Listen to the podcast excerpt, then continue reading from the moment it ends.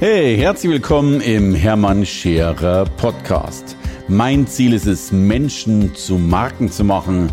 Und das mache ich entweder auf den Bühnen dieser Erde oder in meiner Fernsehsendung Scherer Daily oder eben hier in diesem Podcast. Wenn die großen Lehrer dieser Zeit ein Buch schreiben, dann wird es in der Regel, wenn es zum Thema Persönlichkeit oder Spiritualität geht, natürlich auch im besten Verlag veröffentlicht. Und dieser wunderbare Verlag ist heute bei mir zu Gast. Ich schätze ihn sehr, weil er wirklich die Bücherregale füllt mit wunderbaren Namen und ich sogar jetzt mit ihm im Gespräch bin, auch mein Buch bei ihm zu veröffentlichen. Ich freue mich, dass er hier ist, eine große Stütze, ein großer Freund unseres Unternehmens von Kamphausen Media, Joachim Kamphausen. Hallo, guten Tag. Joachim, schön, dass du da bist. Ja, danke für äh, deine Einladung. Es ist mir eine große, große Ehre. Dankeschön. Erzähl mal, Joachim, was macht denn Kamphausen Media so alles? Und er macht ja eine ganze Menge. Und, und wir müssen dann nachher noch über die vielen wirklich großen Namen reden, die ja. ihr habt. Ne? Ja, wir haben relativ unkonventionell angefangen. Wir haben mit so kleinen Karten zur Hand- und Fußreflexzonenmassage angefangen im Scheckkartenformat. Das war ein völliger Flop zuerst und es war auch gar nicht die Idee, einen Verlag daraus zu machen, sondern wir hatten einfach ein, eine Idee unter Freunden. Herrlich. Und das haben wir gemacht und es ist völlig schief gegangen. Wir haben diese Sendungen an 365 Buchhandlungen gebracht. Ich saß irgendwo am Ende einer Treppe in einem Haus im Berg und jeden Morgen kam der Briefträger und brachte Säcke voll diese Karten wieder zurück, zurück, bis wir 360 von diesen 365 Packages ähm, wieder im, im, Verlag hatten. Und äh, da ist natürlich die Verzweiflung groß. Ja. Und auch äh, die Ideen scheinen bei so viel hm, Misserfolg, äh, gehen auch erstmal aus. Und, aber wie es dann so ist, irgendwo kommt dann so eine helfende Hand, von wo auch immer. Und ich habe dann bei einer Buchhandlung angerufen, einer Lieblingsbuchhandlung von mir in München, Hugendubel. Ja. Und die Dame sagte, ja, das steht schon hier, ich wollte Ihnen das schon längst wieder zurückschicken. Wir nehmen keine Sendungen, die uns unverlangt zugeschickt werden von Verlagen, nehmen wir mehr an. Und dann habe ich ihr mein Leid geklagt und dann hat sie gesagt, am Ende des Gesprächs, ja gut, also dann stelle ich das mal auf. Aha. Und dann habe ich zehn Tage später nochmal angerufen und dann sagte sie, mein Gott, Sie sind ja wirklich ein Amateur. Die Karten hatten wir nach zwei Tagen verkauft hier, ja. was wirklich sensationell war. Ja. Aber ich wollte sie nachbestellen. Oh ja. Aber auf dem Display war gar nicht ihre Adresse drauf.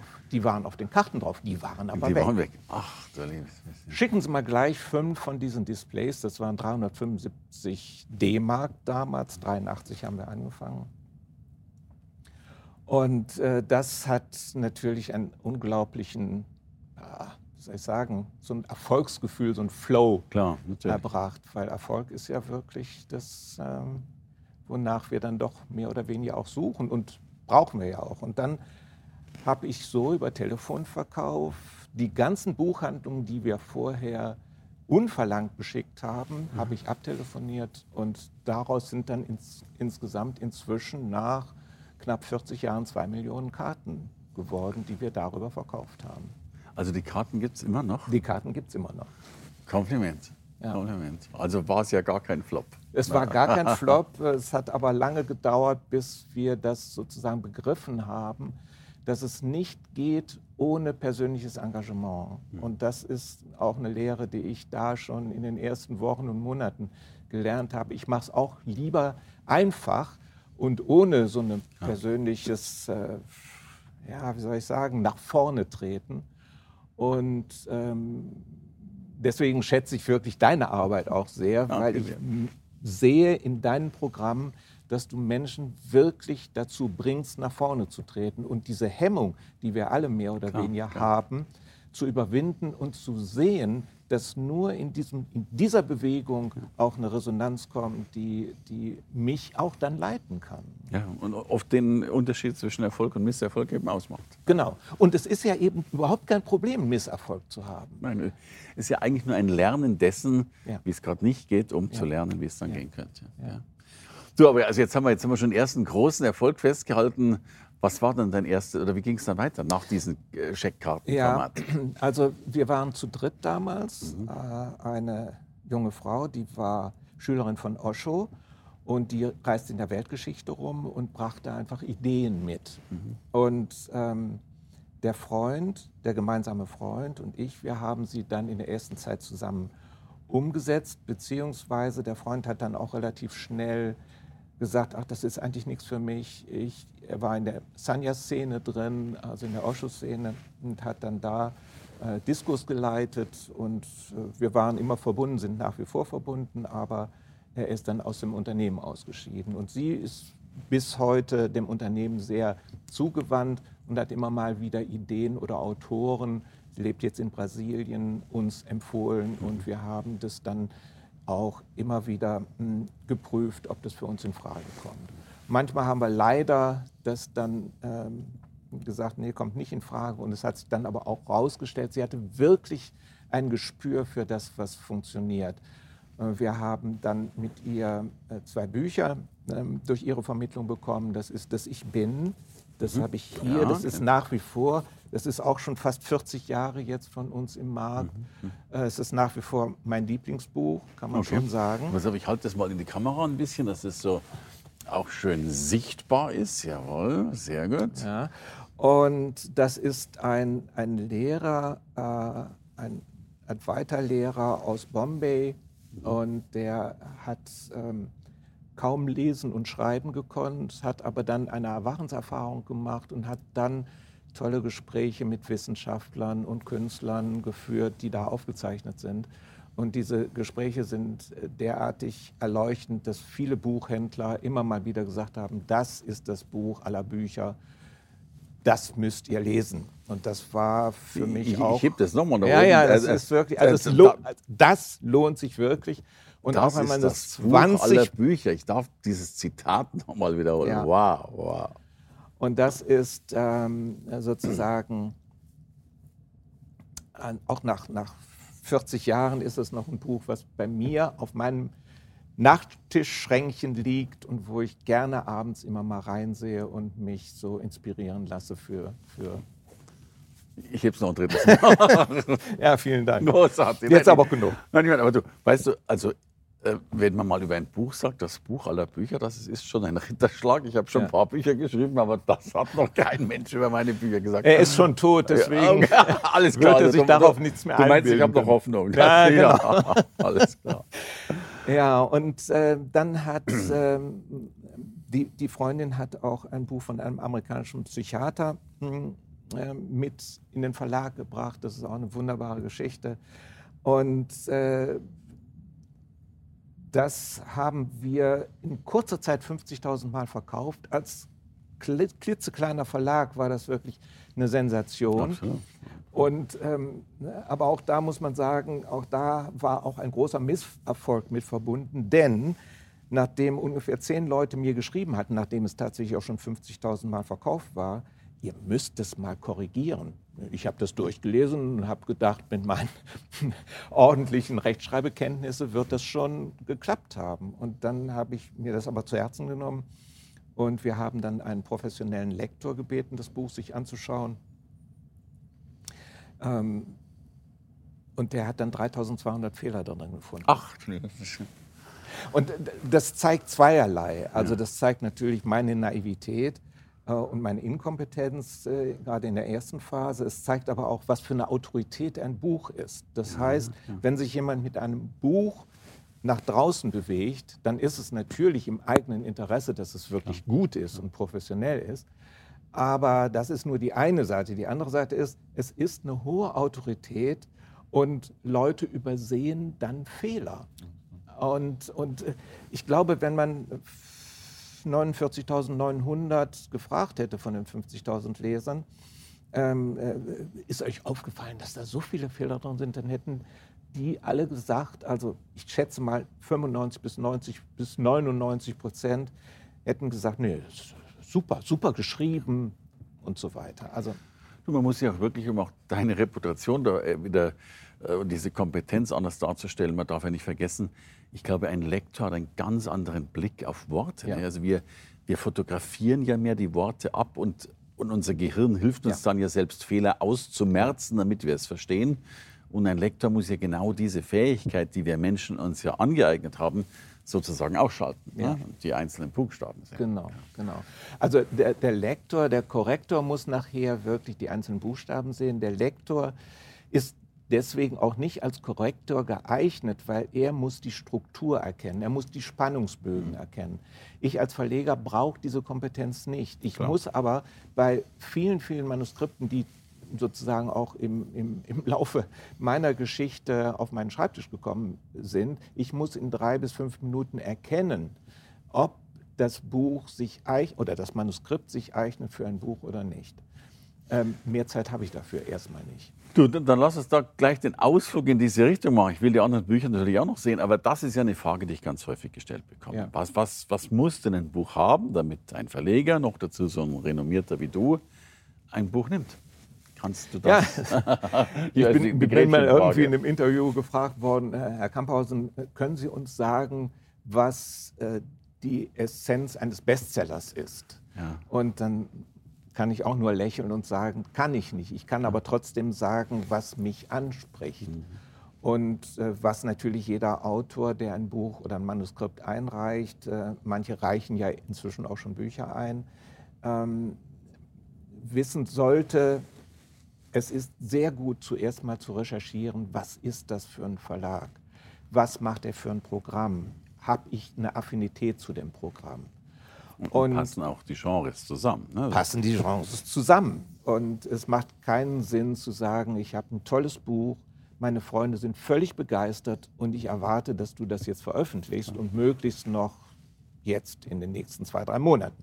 Denn es ist schon fertig. Mhm. Und das sind alles Dinge, die natürlich so aus der professionellen Sicht äh, in der Regel nicht stimmen. Ein Buch ist nicht fertig, äh, wenn es sozusagen zu uns kommt. Äh, oder ein Werk ist nicht äh, veröffentlichungsreif, wenn es zu uns auf den Schreibtisch kommt. Dann, da gibt es doch wirklich noch eine Reihe von Arbeitsschritten, die notwendig sind.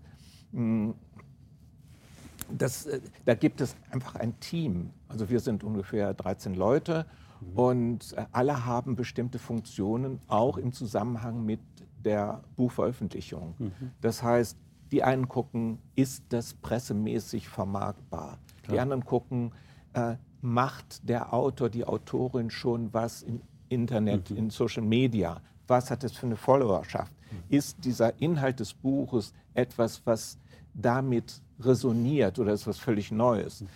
Ähm, dann natürlich auch, äh, wie ist es geschrieben, nicht zuletzt, wie ist es geschrieben, ja, wie ist der Spannungsbogen. Ähm, meine Tochter hat, äh, die meine Nachfolgerin ist, die hat inzwischen etabliert, dass ähm, zu jedem Buchprojekt eine äh, Marktanalyse gemacht wird, mhm. wo geschaut wird, ähm, wie viele alternative Titel zu dem Thema gibt es schon und ähm, wie verkaufen sich die Bücher? Mhm.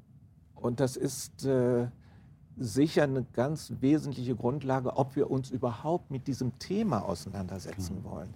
Wenn das Thema so hochinteressant geschrieben ist, aber so exotisch ist, äh, dass, ähm, dass es da keine Zielgruppe für gibt, dann äh, kommt es natürlich nicht in Frage, denn wir sind ein Verlag und wir müssen mehr und mehr heutzutage darauf achten, dass Bücher auch wirtschaftlich ähm, funktionieren. Klar. Wir haben immer eine Mischkalkulation, das heißt, wir können auch immer experimentelle Titel bringen, aber diese experimentellen Titel sind nicht unbedingt die, die der Autor für experimentell hält, sondern die müssen schon in irgendeiner Weise in das Konzept des Verlages reinpassen kleine Frage. Und das dürfen wir hier nochmal erwähnen für die Laien. Verlage sind ja extrem schubladenmäßig aufgestellt, ne? was ich über Kochen, über Backen, über Gesundheit, über Persönlichkeitsentwicklung, über Ratgeber und ja. so weiter. Das richtige Buch beim falschen Verlag ist dennoch das falsche Buch, zumindest in diesem ja. Verlag. Ja. ja. das ist völlig richtig. Also deswegen, also auch mein Rat, äh, wir haben beispielsweise so eine Checkliste für ein Exposé. Also mhm. Exposé ist quasi die Visitenkarte, die ein Autor über sein Buch und sich selbst dem Verlag zukommen lässt. Da ist auch ein Probekapitel bei, aber da sind viele Fragen, die wir uns erstmal stellen, wenn ein Manuskript kommt. Und für Autoren ist das höchst schockierend, was für Fragen sich der Verleger stellt oder der Verlag stellt, wenn er ein Manuskript bekommt. Aber für den Autor ist es vielleicht schockierend, aber Autoren sagen auch in der Regel danach, also das ist wirklich eine Zumutung, das ist ein Affront. Aber es ist auch eine große Hilfestellung, wenn ich bereit bin, mich auf diese Denke einzulassen. Und das kann ich nur Autoren raten. Vielleicht äh, reichen sie das Manuskript dann nicht ein. Da wird kein Verlag erstmal unglücklich drüber sein, weil das Verhältnis ist oft 1000 zu 1. Also von 1000 äh, Manuskripten, die eingereicht werden, wird dann eins veröffentlicht. Und deswegen ist ja auch diese Self-Publishing-Möglichkeit ähm, so, so eigentlich hervorragend, weil man da wirklich schon mal testen kann über den begeisterten Freundeskreis hinaus, ob man noch andere begeisterte Leute findet dafür. Um dann später vielleicht doch einen Verlag zu finden. Genau. Und dennoch auch mein Gegenspruch, ich glaube sehr wohl, dass, dass viele auch schon daran scheitern, dass sie gar nicht den Mut haben, den Verlag anzusprechen. Ja. Also genau. ich möchte gar nicht wissen, wie viele gute Bücher da ja. nicht rausgekommen sind, ja. nur weil man gedacht hat, die nehmen mich eh nicht und vielleicht habt ihr genau auf dieses Teil gewartet. Also deswegen ist es wichtig, sich äh, nicht nur mit dem Programm, sondern auch mit dem Verlag auseinanderzusetzen ja. und zu schauen, wer wäre denn auch von meiner Ausrichtung der richtige Ansprechpartner. Ist es, der, ist es ein Lektor, ist es ein Programmleiter, ist es der Verleger selbst, ist es ein Geschäftsführer oder so. Mhm. Also meist haben die äh, Verlage ja auch Bilder von den Mitarbeitern drin und es ist gar nicht schlecht, sich da auch mal in Verbindung zu setzen, innerlich mhm. in Verbindung zu setzen. Wo habe ich eine Resonanz? Wo spüre ich eine Resonanz? Mhm. Und dann auch ruhig die Leute, also ich wäre auch nicht jedes Mal bereit, persönlich äh, für ein Gespräch mit einem Autor. Aber wenn er das gut macht, mhm. dann bin ich auf jeden Fall bereit. Denn wir sind ja auch alle angewiesen darauf, ja, ja. dass Autoren initiativ werden. Und ein Autor, der initiativ wird, der hat erstmal größere Chancen als jemand, der eben halt doch eher ähm, ja, sozusagen sich nicht traut und im Hintergrund bleiben will. Das funktioniert selten. Erinnert mich an die Scheckkartengeschichte. Ja. Ne? Darf ja dann doch ja. auch ein bisschen mehr ja. sein. Also, äh, da, danke für diesen Sidestep. Großartig. Aber erzähl, du hast ja noch so viele schöne Bücher mitgebracht. Ich bin neugierig, ja. was ja noch alles Also, ähm, wir haben unser Bestseller, der steht natürlich ja, vorne klar. im Front. Das ist von Eckart Tolle jetzt. Eckart Tolle ist ähm, ein spiritueller Lehrer, ähm, der aber auch weit, weit, weit über die Spiritualität Menschen begeistert. Und äh, wir haben einen großen Kreis von Menschen, dieses Buch haben wir circa eine Million Mal verkauft. Wir haben einen großen Kreis von Menschen, die sich für die Arbeit von Eckart Tolle interessieren. Und ich darf schon noch mal am Rande erwähnen, eine Million Mal ist eine sehr, sehr hohe Zahl. Das, ähm, ja, ja, das äh, kann ich nur bestätigen. Das verkaufen wir auch nicht von vielen Büchern. Und ähm, meine Tochter hat dann sozusagen eine Schmuckausgabe mhm. äh, entwickelt, finde ich genau. farblich sehr gelungen. Dies mhm. verkaufen wir als Hardcover. Das ist sozusagen auch das wieder meine kleine, äh, eine kleine Runde hm, Verlags-Know-how. Ein, ein Hardcover ist halt eine ähm, Pappausgabe, die dann bezogen ist und bedruckt wird oder hier in diesem Fall geprägt wird. Mhm. Das ist eine flexible Ausgabe, die eben als, als sozusagen Qualitätstaschenbuchausgabe eine, eine andere Funktion, aber auch eine andere Qualität hat. Das ist natürlich günstiger. Was mich sehr fasziniert hat, war dieses Buch von Felix Gronau, Das Lächeln der Unendlichkeit, ein wunderschöner Roman, der mich zu Tränen gerührt hat. Und ich muss Ihnen sagen, also äh, normalerweise äh, ist es so, dass ich Bücher nicht zu Ende lese. Das habe ich, da habe ich einfach nicht die Zeit zu. Äh, aber das Buch habe ich sozusagen in einem durchgelesen, weil ich das so spannend und gut erzählt äh, gefunden habe. Sage ich auch nochmal, das ist ja Felix Gronau, das Lächeln der Unendlichkeit. Sehr schön, jawohl. Also ganz besonders stolz bin ich auf dieses Buch. Ich bin aber gar nicht sicher, ob wir das überhaupt noch lieferbar haben. Trotzdem finde ich das, schlag es auch mal auf. Ja, es ist ein, ein, Buch von den Frauen, in erster Linie Frauen, ich glaube 96 Prozent Frauen, haben von der Grameen Family, der Bank in äh, Bangladesch, äh, einen Kredit bekommen, einen Mini-Kredit bekommen.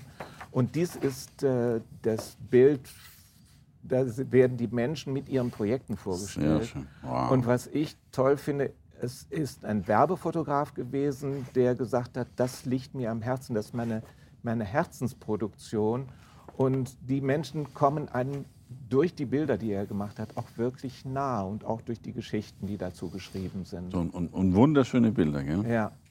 Und es, äh, ich verbinde da insofern auch noch was Besonderes mit, weil meine Tochter ist ähm, sozusagen zwei Wochen bevor dieses Buch produziert werden sollte, also wo die Fotos gemacht werden sollte, von dem Fotografen angerufen worden hat gesagt, äh, der hat gesagt, Annika, kommst du mit?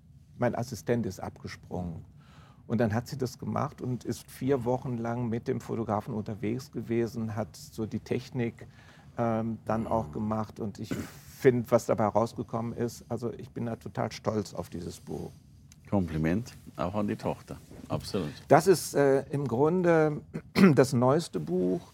Das ist ein ähm, Die Kraft des Suchens. Die Kraft des Suchens. Der ja. ist ein äh, Bassist bei einer relativ bekannten amerikanischen Popgruppe. Er lebt aber in äh, München und äh, hat äh, sozusagen äh, ist Yoga-Lehrer und hat aus diesem Hintergrund von hm, Popstar mhm. und Rockstar zu sein und aber auch Yogalehrer zu sein, nochmal einen anderen Zugang zu hm, den Menschen, zu den jungen Menschen. Und ich bin sehr gespannt. Wie gesagt, das ist das neueste Buch, das haben wir gerade rausgebracht. Mal gucken, was daraus wird. Klingt schon mal großartig. Übrigens auch, äh, man sieht es ja kaum im Fernsehen, aber alles sehr, also das hier ist sowieso wunderschön gemacht, das Bildband, aber auch dieses hier mit diesen ja, schönen Bildern drin und auch die, diese, dieses, also diese gelben Über, Blendungen oder Kapitel. Sehr, sehr schön. Gute Farbkombi. Ja, und das äh, muss ich auch sagen. Also ich habe da nie besonders großen Wert drauf gelegt, weil ich komme viel mehr vom Inhalt. Meine Tochter ist, ähm, was ja naheliegend ist, deutlich jünger als ich. Und, das ist naheliegend. Und, äh, und sie hat äh, ein, ein, ganz anderes Verhältnis zum Buch als ich. Und nicht, dass sie nicht auch den Inhalt sehr hoch schätzt und wichtig findet, aber sie findet auch wichtig, die Kommunikation im Buch und mhm. sozusagen außerhalb des Buches so zu optimieren, dass es wirklich auf eine Zielgruppe hin äh, mhm. auch äh, funktioniert. Und äh, ja, das ist eine große Herausforderung und ich finde, dass sie das super macht. Absolut, also Kompliment. Und ich, ich habe auch schon auch das Gefühl, dass, dass sich da vieles gewandelt hat. Ne? Also ja. du, du, brauchst halt schneller mal also Lust zum Lesen. Ne? Spricht mich das an? Ja. Äh, genau. fasse ich es gerne an. Ja. Ne? Das ist ja das, was immerhin ja auch ein Buch schlichtweg ausmacht. Ne? Ja. Also das muss man natürlich auch noch sagen, wenn man jetzt über Buchmachen spricht, kann man nicht außer Acht lassen, dass Buchmachen immer was auch mit Autor und Autorin zu tun hat. Ja. Das heißt, ist es ein Typ mhm. oder ist es ein Langweiler? Das heißt nicht, dass ich irgendwas gegen Langweiler habe, das bin ich auch. Aber ich äh, möchte auf jeden Fall. Ich möchte auch dann mal einen leisen Widerspruch nochmal bringen, aber ah, ich lasse dich weiter. Gut, also das ist, da wirst du mich jetzt nicht mit einem leisen Widerspruch von abbringen können. Aber was auf jeden Fall ähm, wichtig ist, ist, dass ähm, sowas wie Charisma oder Charakter sichtbar wird. Ja. Nicht nur im Buch selbst, sondern auch in der Präsentation. Ja. Da muss nichts Übertriebenes sein. Mhm. Ich glaube, Menschen begreifen sofort, ob das jetzt irgendwie ein Schäumer ist oder eine Schäumerin mhm. oder ob das etwas ist, was sozusagen aus der Qualität herauskommt, ja. aus einer inneren Qualität. Und mal dann sozusagen auf den Putz hauen oder so, das gehört auch dazu. Ähm, aber es gehört eben auch dazu, äh, die Menschen auf eine bestimmte Weise davon zu überzeugen, dass es sich lohnt, sich mit einem selbst und mit dem, was aus einem herausgekommen ist, auseinanderzusetzen. Und das muss glaubwürdig passieren. Hm, sonst kann man sozusagen einen, einen schnellen Effekt erzielen, mhm. aber keine kontinuierliche äh, Verkaufsergebnis oder Buchumsatz. Wir sagen immer so schön, Marken haben Macken und ich glaube, Autoren müssen auch so Kanten haben ja, oder was. Also, das ist sehr willkommen. Ja, sehr willkommen weil wir, wir haben eine solche Flut an Informationen, die wir überall äh, aufnehmen. Da sind genau die Macken, die Störungen in unserer Wahrnehmung sind das, was äh, dann auch Aufmerksamkeit generiert. Mhm. Gut, sehr schön, habe ich verstanden. Du hast noch zwei mitgebracht, ne? Ja. Und dann muss ich noch ein bisschen was über Eckart Tolle fragen. Aber, ja. Ähm, also, ich, nicht, ich, ich finde, das ist ein Buch, was wunderschön so in unsere Zeit passt. Mhm. Ähm, Emotionale Resilienz in turbulenten Zeiten. Don't tell me to relax. Das finde ich Don't auch. Don't tell me to relax. Ja, ah. also sozusagen diese Aufforderung, die man überall hört, wie man sich zu verhalten hat, das finde ich wirklich problematisch. Und wir schauen zu, dass wir unsere Bücher so ähm, auch äh, im Zusammen in der Zusammenarbeit mit den Autoren so gestalten, dass Menschen sich da nicht übergriffig behandelt fühlen, sondern äh, don't tell me to relax. Also äh, ich kann dir eine Orientierung geben und ich kann dir einen Weg zeigen, den ich gegangen bin beispielsweise und mit dem ich äh, viel, viel Erfolg habe oder auch meine Probleme gelöst habe. Aber du bist sozusagen, du steckst in deiner Haut und du musst das schon selbst, selbst organisieren. Ja. ja. Dann habe ich einen, einen, sagen wir, wirklich problematischen Titel, okay. äh, Die Erde stirbt. Das Erde ist von einem äh, französischen hm, Astrophysiker, hochdekorierter Wissenschaftler, der ein wirklich tolles Buch geschrieben hat. Aber das Buch ist wirklich harte Kost, weil es ist, es zeigt die problematische Situation, äh, in der wir mit unserem Planeten gerade stecken. Mhm. Und er ruft dazu auf, sehr nachdrücklich dazu auf, dass wir alle tätig werden müssen, mhm. äh, wenn wir diese Lebensqualität hier auf unserem Planeten erhalten wollen. Äh, nicht nur für uns, sondern einfach für alle Menschen hier auf der Erde. Und insofern kann ich dieses Buch äh, wirklich nur wärmstens empfehlen, auch wenn ich sagen muss, es, äh,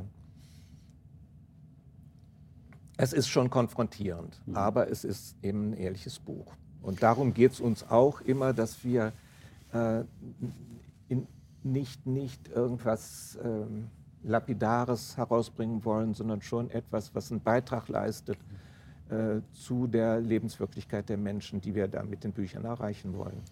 Das ist ja das Schöne, was ich äh, allgemein etwas feststelle, bei dir besonders feststelle.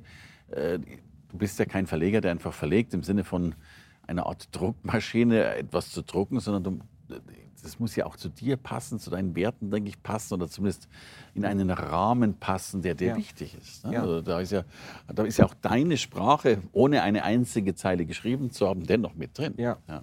Also deswegen, also auch, ich kriege natürlich auch immer mal wieder Anfragen, du gibst so viele Bücher raus, es sind ja schon weit mehr als 1000 Stück.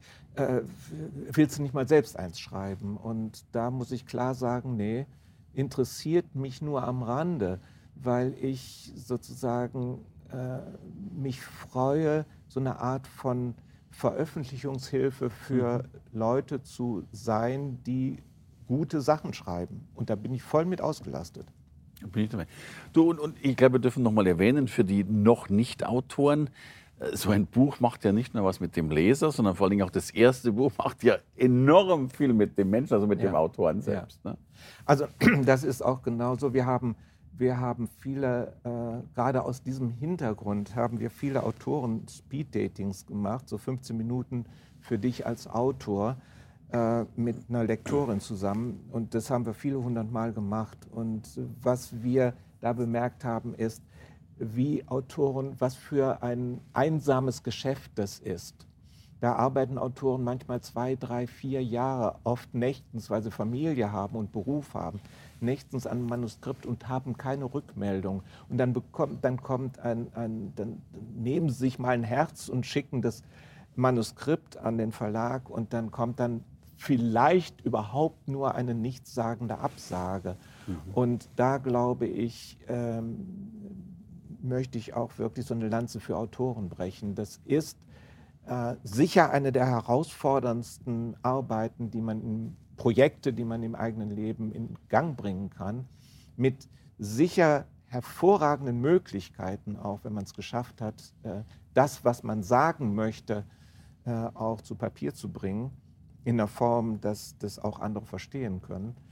Aber äh, es, es ist und bleibt ein einsamer Prozess, der sehr viele, vielleicht ein paar Höhen, aber auch viele Tiefen beinhaltet. Man setzt sich, glaube ich, nie tiefer mit sich selbst auseinander als beim Schreiben selbst. Wenn man sich immer die Frage stellt, soll ich, soll ich so, soll ich es gar nicht, ja. soll ich es anders? Also ja. Es ist schon ein, ein riesen Selbsterfahrungsprozess, ja, ne, der im besten Fall auch noch äh, schwer belohnt wird. Also da muss man sonst in anderen Zusammenhängen viel Geld für ausgeben, um ein solches Selbsterfahrungstraining genau, also, zu machen. Also du bist nicht nur ein Verlag für Persönlichkeitsentwicklung, du entwickelst ja. auch die Persönlichkeit. Ja. Das Absolut, ist ganz sicher so. Ja, ganz Du, eine ganz große Persönlichkeit, über die haben wir gerade schon gesprochen, äh, Eckhard Tolle ist mhm. logischerweise äh, auch bei dir. Du bist ja weit mehr als nur der Verleger von Eckhard Tolle, du bist ja auch der, äh, wie sagt man, Tourbegleiter bei Eckhart Tolle und machst ja sehr, sehr viel äh, für ihn.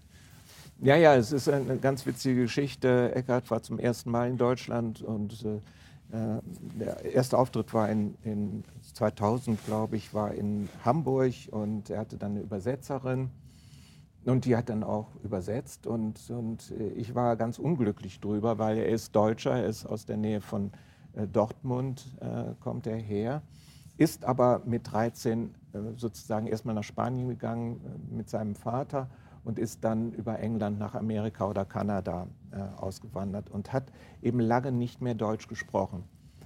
Und es gibt nur ein einziges Mal in meinem Leben, wo meine fehlenden oder schlechten Englischkenntnisse sie wirklich zu einem Segen entwickelt haben. Mhm. Äh, ich habe den Eckert getroffen vor seinem ersten Talk in München und wir haben einen langen Spaziergang gemacht und ich habe gesagt, Eckert, mein Englisch ist so schlecht, wir müssen Deutsch sprechen. Und dann sagte er, ja gut, ich versuche es mal, ist ja bei mir nicht so gut und so. Und dann hat er sich abends auf die Bühne gesetzt mhm. und die äh, Übersetzerin war dabei und dann sagte er, oh gut, ich begrüße euch jetzt mal in Deutsch. Mhm. dann hat er angefangen in Deutsch zu sprechen und irgendwann ist die Übersetzerin von der Bühne runter und er hat dann sozusagen den, den ersten Vortrag in Deutsch äh, gehalten. Und ich glaube, dass das für die Situation in Deutschland ein ganz zentraler Punkt ist für den Erfolg auch von Eckhart, dass er das wirklich, äh, dass er in Deutschland und in der Schweiz und in Österreich Deutsch spricht. Und ansonsten ist es, ähm, ja, es ist wirklich ein Segen für uns als Verlag. Man kommt als Verlag nicht wirklich rum mit guten Büchern, sondern die guten Bücher müssen sich auch gut verkaufen lassen.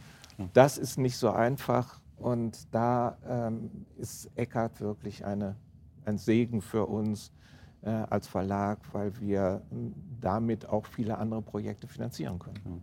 Ja, großartiger Autor, äh, ja. große Community. Ja. Das ist schon heißt, keine, ja. Frage, keine Frage.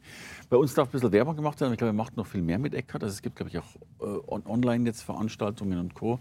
Magst du einen Satz dazu sagen? Mhm. Ja, es ist, glaube ich, wichtig, dass wir irgendwann erkannt haben, dass allein die Herausgabe von Büchern äh, wird ein Verlag nicht überleben die nächsten Jahre. Und äh, das ist mir schon vor sieben, acht Jahren klar gewesen oder vor 15 Jahren haben wir schon angefangen mit einer Community. Das hat aber damals noch nicht funktioniert, weil wir einfach keine Ahnung von sowas hatten. Ähm, wir haben aber dann gesagt, wir müssen uns auch um diesen digitalen Bereich kümmern. Mhm. Und da war Eckart natürlich auch äh, glänzend geeignet, weil wir haben die Touren organisiert. Wir konnten dann ähm, sozusagen die Tourmitschnitte, wir haben vielleicht 250.000 Fans von Eckart mhm. in Deutschland. Äh, auf der Tour können vielleicht 8.000 oder 10.000 ähm, die Veranstaltung miterleben. Das heißt, da ist Luft nach oben. Und wir können dann äh, die Kunden oder die Interessenten halt mit Mitschnitten auch ähm, bedienen. Und daraus hat sich dann auch entwickelt, dass wir gesagt haben, wir wollen einfach äh, mal ein, äh, einen Kurs machen mit Eckhart, wo auch sozusagen eine Kontinuität in dem drin ist, was er sagt, dass bestimmte Cluster gebildet werden, was Themen und so angeht. Und er hat sich da auch zu bereit erklärt und wir haben dann äh, zum Teil auch Aufnahmen in Kanada gedreht und haben die Tour-Mitschnitte ausgewertet und daraus ist ein sehr schöner Online-Kurs entstanden. Und wir haben jetzt ähm, das Glück gehabt, dass Eckart bei der Tour auch einen Vier-Tage-Kurs gemacht hat, also ein, ein, ein, ein Retreat. Und ähm, das ist ähm, besonders, finde ich, besonders lohnend, weil vier Tage sich auf diesen Prozess, den Eckart da auch begleitet und anleitet, ähm, vier Tage sich darauf einzulassen und das jetzt auch nicht mit, also die Leute haben 2.000, 3.000 Euro bezahlt, um das alles miteinander, dieses ganze mhm. Paket mit Wohnen und Freisen und so weiter äh, auch äh, finanzieren zu können. Und das für 200, 300 Euro jetzt sozusagen dieses ganze Paket zu, ähm, für sich selbst zu kaufen, das aber auch zu teilen mit Familie, mit Freunden und das dann auch immer mal wieder als Retreat wieder aufzuführen im eigenen Wohnzimmer, ist einfach eine, eine grandiose Sache. Und da bin ich ganz stolz, dass wir das auch hingekriegt haben und äh, das auch verkaufen können. Also Kompliment. Äh, A zu Eckhart Tolle nochmal und B natürlich auch zu diesem Vorausdenken. Und das war ja auch in eurem Namen sichtbar. Ich denke, ihr seid ja vom Kamphausen Verlag äh, zu Kamphausen Media äh, gegangen. Genau. Wir, wir haben auch noch einen digitalen Arm, weil wir sehr schnell gemerkt haben, dass, die, dass da eine Problematik besteht, äh, in einem Verlagshaus ein digitales Denken zu äh, implementieren. Das sind äh, die Rhythmen im Verlagshaus sind eigentlich völlig andere. Wir haben sozusagen anderthalb bis zwei Jahre Vorlauf, mindestens ein Jahr, mindestens ein Jahr. Das heißt, äh, da, da, wenn ich da mit den digitalen Leuten drüber rede, die, die sagen, mhm. habt ihr sie noch alle? Wie, wie, wie, wie, könnt ihr da am Markt bestehen? Ja. Für uns arbeitet jemand, der für IKEA auch arbeitet und der sagt, der schickt mir morgens ein Briefing. Bis mittags habe ich dieses Briefing umgesetzt. Nachmittags guckt er sich das an, am nächsten Tag ist das online. Und das ist eine hochkomplexe Sache, wo viele Leute eben halt auch äh, miteinander zusammen agieren. Aber die können das innerhalb von 24 Stunden machen. Wir brauchen fast 24 Monate dafür. Und das, ist, äh, das wirkt sich natürlich aus auf die Qualitäten, aber zeigt auch andererseits, dass wir mit bestimmten Aktionen, Marketingaktionen, äh, einfach nicht mehr funktionieren als Verlag, wenn wir das nur über die traditionellen Wege machen. Hm. Und da, glaube ich, fehlt ja auch noch ein bisschen so die, die also ich denke, da ist noch Room to Improvement, ne? dass, dass wirklich Dinge noch besser verknüpft werden, ne? ja. online, offline. Ich glaube, da das suchen wir alle noch so den, den richtigen ja. Weg, das zu tun. Also äh, ich merke auch, dass es äh, notwendig ist, äh, dass das Autoren auch für sich erkennen, dass das reine Bücherschreiben nur ein Aspekt ist. Mhm. Das Buch vermarkten ist ein weiterer Aspekt. Ein, ein, ein, und zu der Vermarktung gehört natürlich auch die Persönlichkeit des Autors ja. und die Aktivitäten des Autors. Und die brauchen eine Kontinuität. Äh, ich habe gestern noch mit einem Autor gesprochen und habe gesagt, Mensch, hier Random House, die, das ist eine Behörde. Das heißt, die haben äh, Bücher, die sie im nächsten Jahr herausbringen da legen Sie Werbebudgets für fest und dann werden die im nächsten Jahr ganz gezielt verkauft. Mhm. Äh, ausgegeben sozusagen, um die Bücher zu verkaufen. Und wenn ich dann ankomme und sage, ja, aber wir machen jetzt eine Tour mit eurem auch Bestseller-Autor mhm. am Ende des Jahres, wo Sie vorher sozusagen ein Buch von rausgegeben haben, wir haben kein Budget mehr. Ja, ja. Was wollen Sie? Das geht, das, da, da ist nichts da und das sagt ein Milliardenunternehmen. Ja. Und das, ist, äh, das muss man als Autor auch wissen. Man kann, äh, die Bücher müssen direkt funktionieren. Wenn sie nicht funktionieren, mit der ersten Welle von, von, äh, von Marketingmaßnahmen, dann kommt keine zweite. Dann sind die, da kommt nichts mehr. Und deswegen ist der Autor wirklich äh, essentiell und existenziell aufgefordert, ähm, mitzuarbeiten und auch eine Kontinuität in den Verkauf zu bringen. Ein, ein wunderbares Plädoyer, äh, auch nochmal für den Autor, auch nochmal für deine Arbeit in dieser Richtung. Ich finde das großartig. Äh, danke für aufschlussreiche Worte. Danke für dein Sein und danke für dein Kommen. Vielen Dank, Hermann. Danke dir, Joachim. Merci. Alles Liebe dir auch. Vielen mhm. Dank. Viel Erfolg weiterhin. Hey, danke fürs Reinhören in den Hermann Scherer Podcast. Mehr Infos gibt es für dich unter www.hermannscherer.com slash bonus. Und ich sage erstmal Danke fürs Zuhören.